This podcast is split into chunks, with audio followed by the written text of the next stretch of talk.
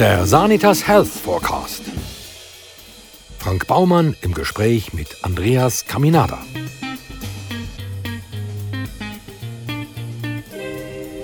Andreas Caminadas Gourmet-Restaurant Schloss Schauenstein ist mit drei Michelin-Sternen und 19 Guemio-Punkten bewertet. Das Restaurant des erfolgreichsten Schweizer Kochs wurde 2018 vom renommierten amerikanischen Bewertungsportal OAD als bestes Restaurant Europas ausgezeichnet.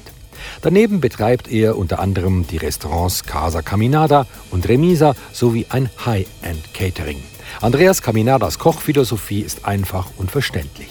Das Essen soll eine Sinnreise sein, die einen bleibenden Eindruck hinterlässt. Andreas Caminada, was haben Sie eigentlich gekocht, wo Sie jede Frau das erste Mal bekocht haben? Ja, sie hat ja damals in Amsterdam gewohnt und ich habe gekocht. Was habe ich gekocht? Ich bin auf dem Markt, Gemüse. Ich weiß nicht mehr genau. Viel Gemüse, ein Salat, ich glaube ein Risotto noch. Schon zwölf Jahre her, ich weiß nicht. Ja, aber hallo, das ist ja wie Sie erst mal küssen. Das ist, das ist einer der wichtigsten Momente in Ihrem Leben. Ich glaube, die Frage wäre eher, was hat sie für mich gekocht? Das ist wahrscheinlich der wichtigere Moment. Und wissen Sie es noch? Ja, sie hat, glaube Zürich Schnetzels, das hat sie gekocht. Also sie kann grundsätzlich nicht kochen und hat sich dann aber schon ein bisschen Mühe gegeben und hat ein gewisses Rezept von der Mutter gekriegt und hat Schnetzels für mich gekocht mit Spätzle und das war hervorragend. Aber sie muss auch nicht kochen, sie hat andere Fähigkeiten. Das Unternehmen wird immer grösser, die Leute, die ausgehen, werden, wenigstens im Moment, aber immer weniger. Wie füllen Sie die vielen Lokale? Ja, man braucht natürlich Gäste. Ich glaube, das ist ja der, der, der Gast, wenn man, wenn man keinen Gast hat, kann man so etwas gar nicht machen. Und wir haben ja, haben ja vor 17 Jahren angefangen, ich habe das Schloss gepachtet, habe das übernommen, habe mich selbstständig gemacht, damals mit vier Angestellten angefangen und, und wir sind gewachsen mit den Gästen. Wenn die Gäste nicht gekommen wären oder wenn ich an den Gästen vorbeigekocht hätte oder wenn der Preis zu hoch gewesen wäre, dann wäre ich, gar nicht, wäre ich gar nicht so weit gekommen. Und also es ist wirklich ein, ein Prozess, den man mit einem Gast oder mit den Gästen erlebt. Und, und das ist unsere, ja, ich sage auch immer unseren, unseren Mitarbeitern, wenn, wenn, man niemand, wenn niemand kommt, dann können wir auch nicht weitermachen. Dann stockt es einfach. Und, und dann müssen wir zusperren. Also deswegen legen wir auch so viel Wert darauf, dass es diesen Gästen, wenn sie zu uns kommen, dass sie sich wohlfühlen, dass sie wieder kommen wollen. Und wir haben auch jetzt in der Corona-Zeit gemerkt, wir haben schon immer sehr viele Schweizer Gäste gehabt und das ist immer noch so. Wir haben sehr viele loyale und sehr viele gute Stammgäste, die, die sehr gerne zu uns kommen und deswegen gibt es uns auch noch. Und sonst wäre ein Lockdown sicher auch eine Gefahr gewesen. Aber wir haben eine, wir haben eine sehr gute loyale Fangemeinschaft und, und Gästestruktur aufgebaut in den letzten 17 Jahren. Das ist sehr nachhaltig aufgebaut worden und wir haben immer Schritt für Schritt gemacht und sicherlich, wo wir, wo wir, wo wir die Remise übernommen haben vor 10 Jahren, ist das auch ein gewisses Risiko gewesen, aber wir haben das schrittweise gemacht und in Yves vor fünf Jahren haben wir auch nicht gewusst, wo geht das her und bei den Yves ist es anders. Bei den Yves ist es ja so, dass wir eine Lizenz vergeben und dass wir in diesen Orten sind. Wir bringen alles her, die ganze Brand, die ganzen Leute aber wir erwirtschaften ja aus diesen Betrieb dann dort, dort die, die Einnahmen und aus diesen Einnahmen werden auch die Löhne gezahlt und, und dann schaut auch dort ein, ein Projekt, es muss ja wirtschaftlich sich tragen und das ist in jedem Bereich oder an allem, was wir machen, sind wir zu hundertprozentig drin und haben keine Fremdinvestoren oder haben keine Fremdgelder oder das ist alles von mir aufgebaut worden. Jetzt ist meine Frau noch mit dabei und das stemmen wir mit dem, was wir eigentlich machen. Wir schaffen sehr viel. Wir haben, äh, es ist ein riesiger Krampf. Es braucht gute Leute auch, die da, mit, die da mithelfen. Aber es braucht schlussendlich auch den Gast. Ja, und genau der Gast kann ja für viele Spitzenköche zu einer Herausforderung werden. Weil immer mehr Menschen leiden unter Lebensmittelunverträglichkeiten und Allergien. Und da stellt sich natürlich die Frage, wie reagieren Sie in Ihren Restaurants auf die zusätzliche Herausforderung? Ich meine, extra Würste machen sie jetzt ja nicht wirklich einfacher auf dem höheren Niveau, wo sie kochen. Ja, ich meine, ich sage, bei mir im Restaurant soll es keine Diätkocher sein, sondern schlussendlich kommt man zu uns, wenn man gut essen möchte. Und zu uns leistet man sich etwas und, und es geht darum, wirklich gut zu essen. Und dort braucht es gewisse Fett, dort braucht es auch gewisse Butter. Wir kochen sehr viel mit Butter. Und und das soll auch ein Erlebnis sein für denjenigen, der hierher kommt. Und sicherlich, es ist eine leichte Küche. Wir, brauchen, wir kochen nicht wie früher die französischen Koch, sondern wir haben eine sehr leichte Küche. Sehr viel Gemüse, sehr viel Vinaigrette, sehr säuerlich betontes Gericht. Und, und das ist auch eine gewisse Leichtigkeit ist da unbewusst. Das hat nichts mit der Ernährung eigentlich zu tun, sondern einfach, weil es, bekömmlicher ist, weil ich es auch so gerne habe, die Leichtigkeit. Und, und ja, und trotzdem braucht man gewissen Büros sehr viel Butter. Aber ich nehme dort keine Rücksicht eigentlich auf Diäten oder auf, auf, auf solche Sachen, weil ich sage, hey, look, wenn die Leute zu mir kommen, dann ist es keine Diät, weil dann wird man etwas erleben. Wenn jemand eine Diät machen will, dann soll er das tagtäglich daheim machen. Aber wenn man in so ein Restaurant geht, soll es, soll es, ein, soll es ein Erlebnis sein und soll sich dort nicht einschränken lassen, grundsätzlich. Und, und unsere Küche ist ja eh relativ leicht. So, und jetzt kommt gleich ein Veganerli oder jemand mit Allergien. Wir sind da ziemlich gut vorbereitet, wir haben eine gewisse Erfahrung und wir haben schon bei den Reservationen, tun wir das eigentlich schon probieren herauszufinden, wenn da Allergien rum sind. Und wir haben so eine, so eine Matrix, wir wissen genau, okay, wenn einer laktoseintolerant ist oder wenn einer, wenn einer kein, kein Gluten kann essen oder sonstige Sachen. Wir haben einen, der hat wirklich massiv Probleme mit, mit Zutaten. Da müssen wir uns dann auch wirklich anstrengen, um etwas zu kochen auf dem Niveau, wo wir wollen.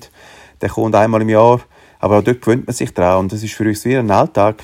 Man, man organisiert sich, man schaut, dass man es auch, dass man es auch dem richtig machen kann oder recht machen kann und man probiert das Maximale daraus rauszuholen. Aus diesen Gerichten oder aus diesen Produkten auch.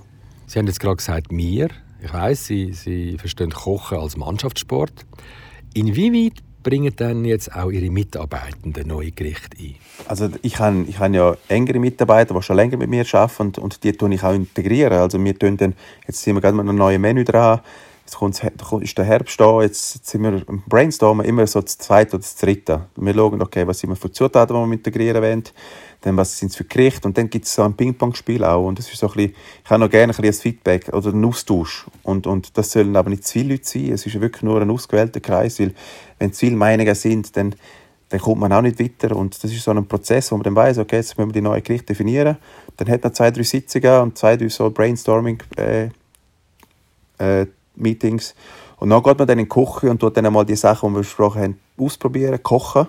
Und dann tut man dann, wenn man das alles mal da hat, geht man dann wieder zurück in die Küche, probiert es anzurichten, schaut, okay, passt, passt es nicht, wie könnte das ganze, die ganze Menüabfolge aussehen, weil es, ja, soll ja keine Wiederholung geben von der, von, der, von der Zutaten im Menü. Und das ist dann das ist ein relativ langer Prozess unterdessen, weil wir haben ein grösseres Team gekriegt, es ist ein Mannschaftssport, aber wir müssen so ein bisschen wie vorgehen, okay, so und so sieht das neue Menü aus. Und dann geht es nachher in die Küche rein und dann wissen die Postenchefs genau, was sie dann zu tun haben und dann ist es nachher irgendwie zwei, drei Tage später kommt das dann ins Menü. Aber es ist schon ein, es ist ein Team, eine Teamgeschichte und äh, so etwas kann man nicht allein stemmen. Jetzt erfinde ich in Ihrer Küche eine wahnsinnige Soße, die es vorher noch nie gegeben hat, die so bezaubernd ist, so betörend, dass Sie sie auf die Speiskarte nehmen. Geht die Soße dann quasi in Ihren Besitz über, weil sie ja bei Ihnen kreiert worden ist, oder bleibt sie bei mir, beim Erfinder? ich glaube, grundsätzlich bleibt die Idee schon beim Erfinder, finde ich. Und, äh, aber sicherlich ist auch, das ist, eine schwierig, das ist eine schwierige Antwort. Ich probiere eben deswegen immer mitzuentscheiden. Und ich wollte ja, ich ja die Impulse hineinzugeben. Das ist ja wichtig, dass das von mir kommt, die Impuls. Und ich sage dann, hey, als nächstes würde ich gerne das und das mal probieren, bitte das und das mal aus und das und das mal aus. Und dann, dann hat man das Gefühl auch nicht, weil ich bis jetzt noch nie das Gefühl gehabt, dass jemand anderes einfach kreiert und macht und ich stehe einfach da, habe keinen Plan von dem. Sondern es ist schon wichtig, dass du entscheidest und dass du dabei bist und dass du den Impuls reinbringst und sagst, schau, als nächstes, wenn wir das angehen, ich, ich stelle mir das Gericht so und so vor. Und dann jetzt, jetzt schaffen wir mal dran und dann gehen die Leute dahinter und, und probieren Sachen aus und und und. Ich glaube, das ist schon noch, das ist eigentlich noch wichtig. Auch für mein Gefühl, wenn ich, wenn ich weiss, jemand anderes hat es kreiert, dann sage ich das auch.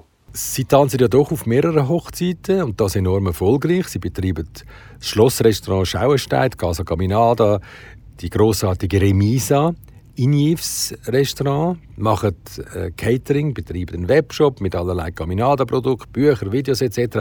Sagen Sie, haben Sie überhaupt noch Zeit, um selber am Herd zu stehen? Ja, ich glaube, das Wichtigste ist immer noch wirklich zu kochen und das Wichtigste ist, die, die Sachen voranzutreiben, neue Menüs zu entwickeln und und und. Und für das muss man sich kreative Zeit nehmen.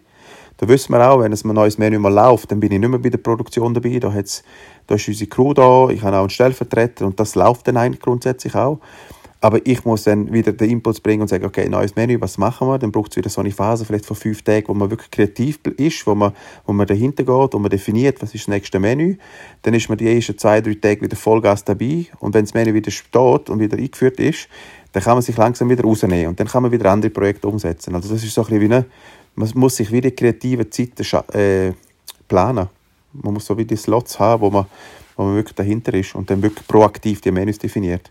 Sie müssen ja die Leute, die bei Ihnen hinter den Kochtöpfen und auch an der Front stehen, die, die Menschen, die Verantwortung übernehmen, die ihre Vision umsetzen, so coachen, dass sie ihre Philosophie aufs Milligramm genau umsetzen. Wie gehen Sie denn jetzt mit der Gefahr um, dass Ihre Zauberlehrerin jederzeit aussteigen und mit ihren Geheimnissen ein eigenes Restaurant auftun können. Ja, das ist einfach so. Das war bei mir auch so. Gewesen.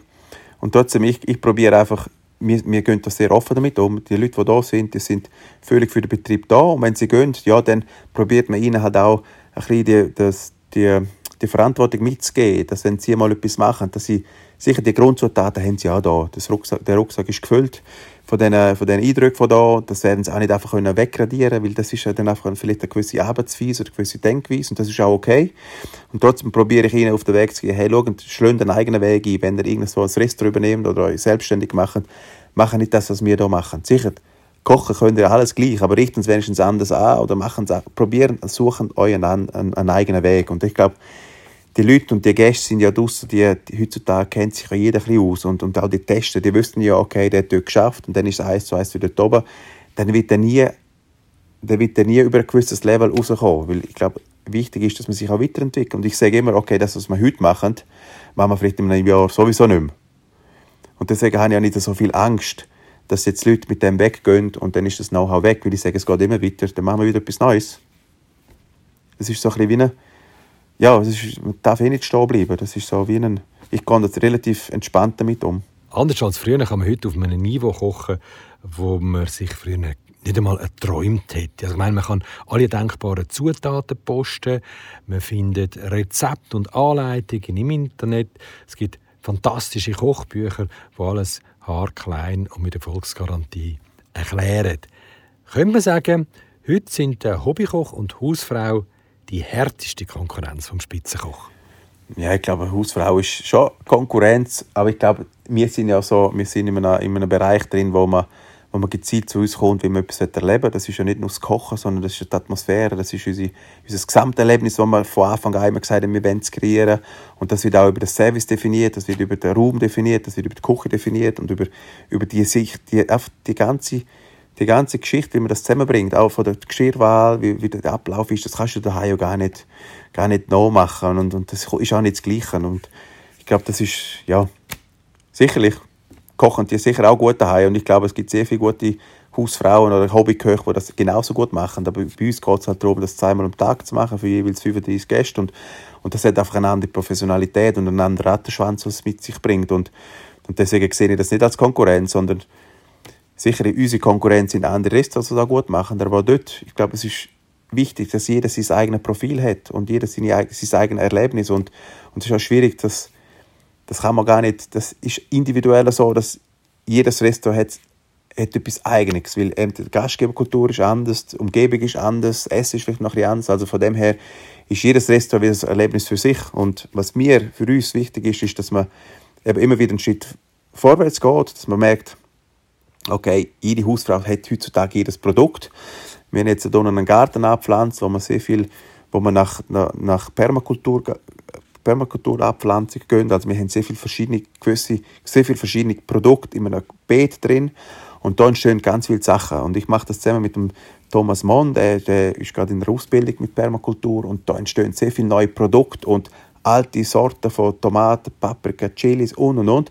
Und das ist so ein bisschen unsere neue Spielweise. Wir entdecken neue Produkte, die wir bei uns im Garten haben, was es so gar noch nicht auf dem Markt gibt. Und das ist spannender. Und so können wir uns wieder abheben von, von diesen von diesen Produkten, die eigentlich jeder hat. Es ist höchste Zeit, bewusst einzukaufen und auf die Rückverfolgbarkeit von unseren Lebensmitteln zu schauen. Also die Berücksichtigung von regionalen Anbietern, das wäre doch eigentlich das Richtige. Die trägt doch sehr zur Nachhaltigkeit bei. Ja, das sowieso. Und ich glaube, das hat sich auch jetzt gezeigt, dass, dass nach der Globalisierung, dass, dass irgendwie die, die Regionalität sehr eine wichtige Rolle spielt. Dass man wieder Freude hat, wenn man, wenn man Bier von da hat oder man den Bauer kennt, der die Herdöpfel abpflanzt. Ich glaube, das Bewusstsein von uns Schweizer, wo, wo sehr gut, wo gut ausgebildet sind, wir sind ja wohlhabend alle und uns geht es allen gut. Und ich glaube, wir können uns den Luxus erlauben, dass man sich wieder eben mit diesen mit diesen Produzenten, mit diesen Produkten befasst und sich auch wirklich mit dem identifizieren kann und sich dafür auch, damit auch wohlfühlt, wenn man weiß, okay, ich gehe nicht zum Bierbauer, kenne den Hans Heide, der das macht. Das gibt uns ja auch ein gutes Gefühl. Und wenn man so anders wäre, dann geht es wirklich nur um die Lebensmittel und bei uns geht es ein bisschen mehr um einen, um einen gewissen Lifestyle auch. Und das ist, ja, das ist ein Privileg wir sind da alle privilegiert und sicherlich wollte man wissen, wo das Produkt herkommt und ja, und das ist auch so in diesen Restaurants. Man, es hat so ein bisschen die Welle gegeben, die Regionalitätswelle, sicherlich auch vom, vom Norden oben, weil die haben ja die nordische Küche neu, neu, neu definiert und das ist, dort steht Regionalität schon seit Jahren sehr hoch im Trend und wir haben das in den letzten vier, fünf Jahren auch hier in Europa und auch in der Schweiz ein bisschen übernommen. Und ich weiß nicht, was das nächste große Trend kommt, aber ich glaube, die Regionalität ist kein Trend, sondern es ist so ein bisschen wie, wie, wie klar, dass das jetzt einfach das so ist und dass man das auch integriert und auch mit sehr viel Bewusstsein integriert. Ist aber auch eine Frage vom Budget. Nicht jede Familie kann sich leisten, lokale Produkte zu kaufen.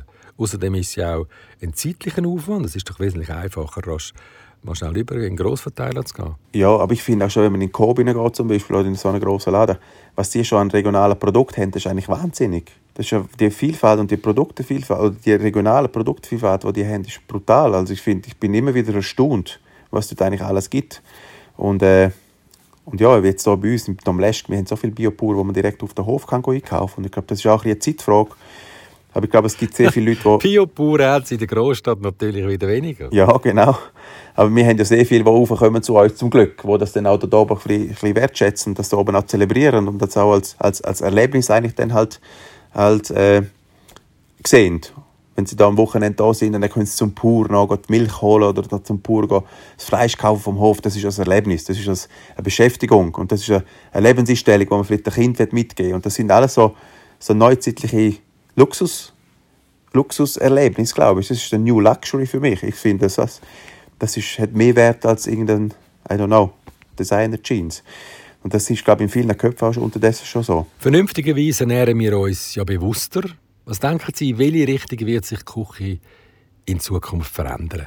Ja, das ist noch schwierig. Ich glaube, wenn man jetzt nicht mehr reisen kann und alle sind wieder in der Schweiz und irgendwann gibt es dann auch wieder den, den überspannten Bogen von Regionalität, wo man dann einfach irgendwann das Bedürfnis hat, irgendetwas zu erleben. Griechische Küche oder wie auch immer. Oder und ich glaube, ich, ich denke, vielleicht in nächsten, wenn das jetzt so weitergeht, irgendwann wird wahrscheinlich wieder gibt es wieder ein griechisches Restaurant, wieder ein asiatisches mehr und wieder türkisch und, und dann hat man wieder das Bedürfnis nach solchem Essen. Und ich glaube, das könnte vielleicht noch der Fall sein, dass in den nächsten paar Jahren die Regionalität sicher bestehen bleibt und das immer noch wichtig ist, aber dass halt immer wieder mal wieder etwas Neues, Exotisches auftaucht, weil einfach das Bedürfnis der Leute irgendwann gestillt ist mit diesen, mit Erlebnissen, mit diesen Geschichten, mit dieser Regionalität, weil einfach jeder, von Aldi bis in der höchsten Gastronomie alle nur das gleiche Produkt hernehmen, dass es vielleicht auch einen Überkill gibt und dass man sich dann wieder freut auf, auf einen Ceviche aus Peru oder was auch immer. Könnte mir noch vorstellen. Das ist noch schwierig zu sagen. Nach Schätzungen von der WHO ist die weltweite Fleischproduktion für 14 bis 18 Prozent der Treibhausgasemissionen verantwortlich, die wir Menschen verursachen. Was meinen Sie, werden wir in Zukunft weniger Fleisch essen und dafür mehr pflanzliche Produkte? Und werden wir allein schon aus gesundheitlichen Gründen mehr auf unsere Ernährung, auf eine gescheite Ernährung achten? Ja, das ist halt auch so ein Luxusproblem. Gewisse machen es aus Überzeugung und gewisse machen es aus, weil es einfach wirklich das nicht vertragen. Und das ist ich finde, gewisse, gewisse Sachen sind einfach ist ein Luxusproblem. Uns geht es einfach zu gut. Und in unserer, in unserer Schweiz haben wir vielleicht schon die Sachen, wo man sich vielleicht noch mehr um die Ernährung befasst und noch ein bisschen mehr schaut, äh, eben, dass man sich gesund ernährt und, und, und, und. Aber es gibt sehr viele andere Länder, wo, wo, wo es einfach darum geht, zu essen zu haben, ein gutes Essen zu haben auf dem Tisch und überhaupt eine Speise auf dem Tisch. Und die haben andere, das, wir sind einfach privilegiert und deswegen haben wir auch die, die, die ganzen ja, die Fürze, die wir uns hier erlauben. Und, und ich weiß nicht, wo das hergeht. Und vielleicht gibt es auch mal einen Knall und vielleicht ist einfach jeder wieder froh, wenn er, wenn er gutes Essen auf dem Tisch hat. Das hat man auch ein gesehen während dem, während dem Covid, während dem Lockdown. Es hat ja Hamsterkäufe gegeben von A bis Z und und ich weiß nicht, wie sich das entwickelt in Zukunft. Kommt auch darauf an, wie es jetzt ja, weitergeht mit der Pandemie und so. Ich, ist noch schwierig zu sagen jetzt, wie der Trend, wo der Trend hergeht. Rund 40 Prozent von allen produzierten Lebensmitteln werden weggerührt. Das sind etwa 1,3 Milliarden Tonnen pro Jahr und fast die Hälfte von allen Lebensmittelabfällen stammen aus Privathaushalten.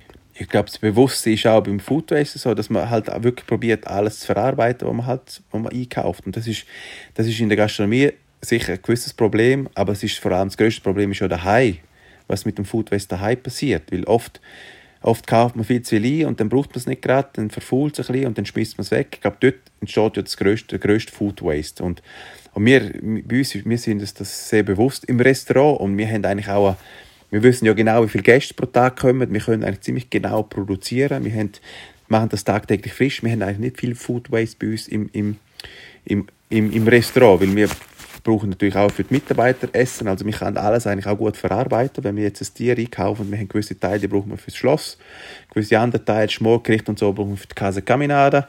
Und für, für uns machen wir noch eine, eine, gute Bolognese oder machen ein gutes Ragu. Also wir probieren wirklich alles aufzubrauchen und, äh, und das ist auch eine Einstellung, wie man mit dem umgeht, mit diesen ganzen Ressourcen. Und das ist schon etwas, was wir thematisieren. Haben Sie auch schon immer Koch werden äh, Ja, schon ziemlich früh. Die meisten grossen Köche behaupten ja, sie hätten nie einen anderen Berufswunsch als Koch. Also nicht Lokführer, nicht Militärpilot, nicht Homöopath, nicht nur Koch. Und sie haben schon mit zweieinhalb Jahren mehrgängige Menüs gekocht. Ist das bei Ihnen auch so gewesen? Ja, nein, ich habe erst mit 12 oder mit 13, 14 habe ich eine Schnupperlehre gemacht und das hat mir sehr gefallen, aber nicht weil das Kochen per se mich fasziniert hat, sondern einfach die Leute, die dort waren. Die sind sympathisch gewesen, ich habe mich dort wohl gefühlt und das Gefühl, das ist ich glaube, das ist der Beruf, der gefällt mir. Und ich glaube, die Atmosphäre ist positiv. Da komme ich fange dort die Lehre an. Und, äh, und eigentlich mit 14 kannst du nicht so eine Entscheidung treffen.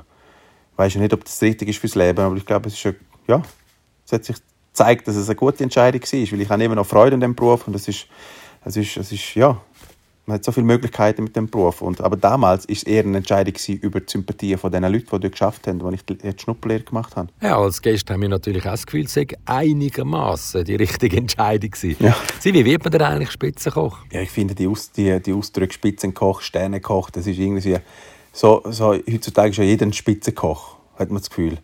Aber ich habe einfach eine Lehre gemacht, ich habe Freude an dem Beruf, ich habe gemerkt, okay, ich kann mich da kreativ ausleben und das ist etwas, wo, ja, wo extrem groß ist und wo man nicht genau, ja, man wird nie ausgelernt haben und und ich habe dann einfach einen kleinen Weg eingeschlagen. Ich bin dann auf Vancouver nach meiner Lehre für ein Jahr. Vancouver? Wieso dann gerade Vancouver? Ja, wieder von der Kultur, von verschiedenen Essenseindrücken. Dort hat es ja einen, hat sehr viele Inder, hat sehr viele Chinesen und das ist für mich so wie, eben, ich komme vom Oberland, gehe nach Vancouver und entdecke dort extrem viel Vielfalt an Esskulturen und das war sehr spannend für mich. Und dort habe ich auch realisiert, dass es eigentlich noch nebst der, der Küche, nebst der gut bürgerlichen Küche noch gibt, was dort eigentlich noch alles möglich ist. Und äh, haben dann ein Jahr dort geschafft und haben auch gewusst, okay, jetzt, wenn ich zurückkomme in die Schweiz, sollte ich ein gutes Restaurant suchen und wollte irgendwie so in einem guten Restaurant wirklich kochen lernen. Und äh, ja, haben dann das auch gemacht. Und wo sind Sie untergekommen? Ich bin dann zum Beat Bolliger für ein Jahr. Das war so mein erster Eingang in so einer Spitzenküche habe extrem Freude gehabt, habe mich auch extrem vorbereitet. Ich bin dann dort in der Patisserie gewesen, habe viel Kurs besucht, habe Jockey-Kurs gemacht, habe wirklich mich auf die, auf die, auf die, auf die Stelle vorbereitet und und das war so ein bisschen der Einstieg in die Spitzengastronomie und das hat mich fasziniert. Wie hat sich das manifestiert? Ich bin immer, immer früher arbeiten. Ich bin immer um 7 Uhr morgens schon rein, weil ich musste die Schocke temperieren bis ich das mal herausgefunden habe, wie es die perfekte Schocke wird. Wie die perfekte Schocke wird, hat sehr viel Effort noch gebraucht, neben, neben dem tagtäglichen neben der tagtäglichen Arbeit, die wir machen müssen. Und das ist, äh, ja, das ist wirklich die Leidenschaft und auch die, die Freude und auch die, der innere Trieb, das, das, das zu lernen und da weiterzugehen. Und das ist, glaube das ist einmal ein Grundansatz, um so weit zu kommen. Gut, aber bei Ihnen ist ja noch dazu gekommen, dass Sie offenbar über Talent und außerordentlich viel Kreativität verfügen. Aber wann haben Sie sich dann können, ähm, das erste Mal so richtig einbringen und Ihren eigenen Kochstil können entwickeln Grund, wenn man so als Koch mal anfängt, dann muss man ja einfach das ausführen, was einem, was einem vorgegeben wird von den Chefs und so. Und man ist dort und ist, man ist ein Arbeiter. Man muss schauen, dass man das Zeug herkriegt, so mit den Vorgaben, die sie machen. Und, und irgendwann, wenn du mal selber Chef bist, dann fängt natürlich auch das Denken an. Dann musst du überlegen, okay, was passt denn genau rein, was, was soll es denn sein, was... Und das ist ein bisschen eine Suche, das hört auch nie auf. Ich habe, ich habe, als ich mich da selbstständig gemacht habe, im 2003, habe ich auch nicht gewusst, keinen Kochstil. Gehabt. Ich habe einfach, mein Rucksack ist gefüllt mit ganz vielen Erfahrungen. Aber ich habe nicht gewusst, wo, was, was, ist, was ist denn jetzt eigentlich meine Küche? Das ist erst entstanden aus dieser Zeit. Ich meine, das sind dann ein paar Jahre vergangen. Die ersten zwei, drei Jahre habe ich auf das gekocht, was ich, was ich gelernt habe bei anderen. Und, und, und irgendwann hast du dich je länger, je mehr in so eine Richtung äh, entwickelt und, und so ein eine eigene Persönlichkeit hineingebracht, einen eigenen Weg eingeschlagen. Und der man dann stetig weiterentwickelt. Und das ist, das braucht Zeit, das kann man nicht. Ich lache immer, wenn Leute sagen, ja, jetzt habe ich mich selbstständig gemacht, jetzt habe ich meinen Stil schon gefunden. Weil das ist noch schwierig. Ich glaube, das braucht einfach Zeit. Wie entwickelt sie sich selber weiter? Ich, also wenn man, wenn man etwas isst, dann sucht man immer Geschmäcker. Was ist jetzt das? Ah, das kenne ich, aber was ist es genau? Und man ist schon, man, ja, man tut sich damit auseinandersetzen, mit diesen Gerichten von anderen Kulturen. Aber oft entdeckt man dann dort drin auch Zutaten, die man bis jetzt noch gar nicht kennt hat. Oder vielleicht auch Techniken Weil jede Technik ist wieder anders. In Südamerika kocht man anders. In Südkorea wird viel Kimchi gemacht, wird sehr viel eingeleitet.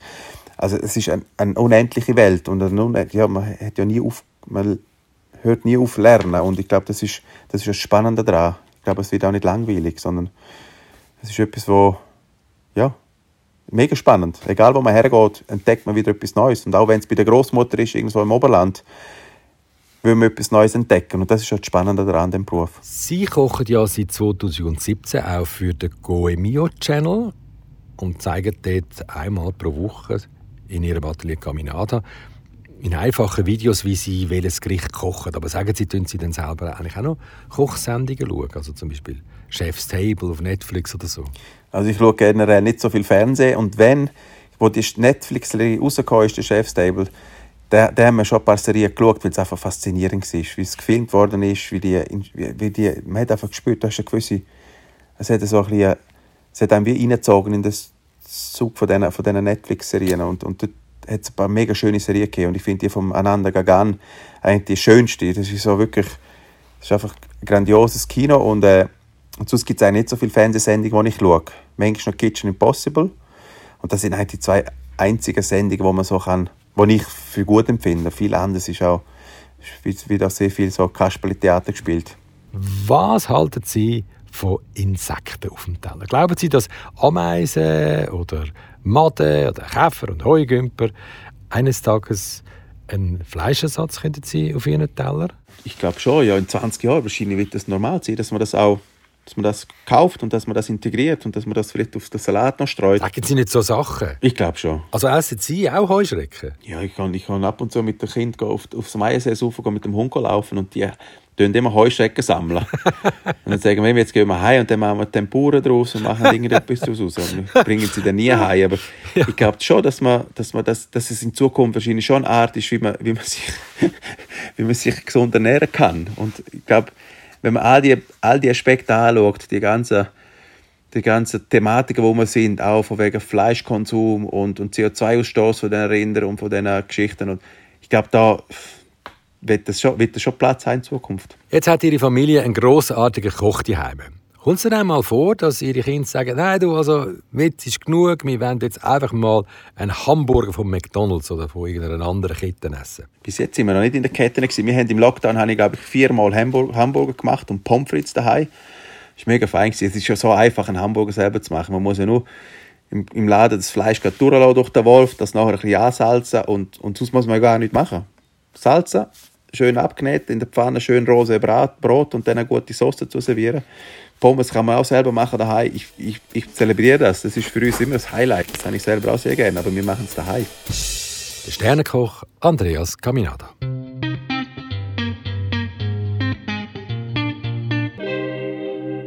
Weitere Einblicke in die Gesundheit der Zukunft finden sich im Bestseller Sanitas Health Forecast. Und den gibt's überall, wo es gute Bücher gibt.